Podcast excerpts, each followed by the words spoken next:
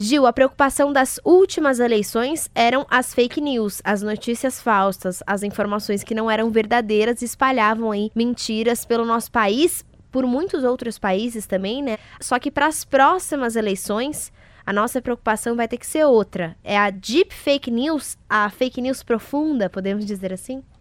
E Letícia toda baseada em vídeos. Existem pessoas que estão pegando vídeos, a pessoa está ali no vídeo falando alguma coisa e de repente você pega aquele vídeo dessa mesma pessoa e coloca na boca dela uma outra fala com a voz dela, enfim, consegue manipular os lábios né, dessa pessoa. Fizeram isso agora com a líder da, da oposição no Congresso americano, fizeram isso com o presidente americano, enfim, estão fazendo isso em várias partes do mundo e a preocupação é que isso aconteça também, é, seja mais um, mais um muro para a democracia global. Então, o jornal The Washington Post, ele lançou um projeto para ajudar os leitores e os seus jornalistas a identificarem é, o que é um vídeo fake um vídeo de, enfim, profundamente fake. É muito interessante, os exemplos são de arrepiar, tempos de desafio para a democracia global como a gente recebe muita coisa aqui, né? Muita corrente falsa, muita informação falsa aqui na Band News FM para ajudar os ouvintes.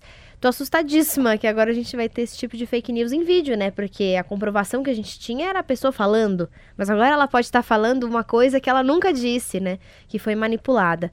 E a nossa próxima iniciativa também vem de um jornal Exatamente, Letícia. O The New York Times, ele no ano passado lançou um game, né, para você jogar no seu celular, chamado O Ano em Dissonância, né, um ano tumultuado. Uhum. Foi um sucesso. Na verdade, esse jogo era para testar se você, leitor daquele jornal, havia entendido o que tinha acontecido no ano, de, no ano passado uhum. e agora eles lançam em 2019 uma nova versão, um pouco mais complexo. Eu acho que é interessante ver é, como o jornalismo está se adequando, trazendo um game para os seus leitores, enfim, é, está sendo exatamente transmediático em todas as plataformas. Se você quiser experimentar também e aprender mais sobre as fake news profundas, entra no nosso site bandnewsfm.com.br e acesse a coluna Revolução Band News.